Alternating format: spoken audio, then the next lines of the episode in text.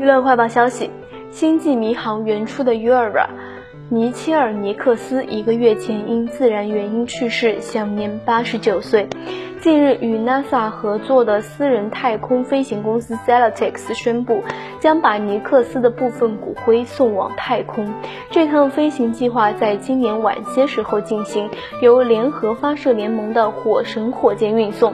届时，火箭将由卡纳维拉尔角升空，飞过韦伯太空望远镜，进入1.5亿公里至3亿公里的行星升空。Celtics 表示，火神将成为到达了最遥远距。里的恒久性人类前哨容器，人类太空探索的探路者之一。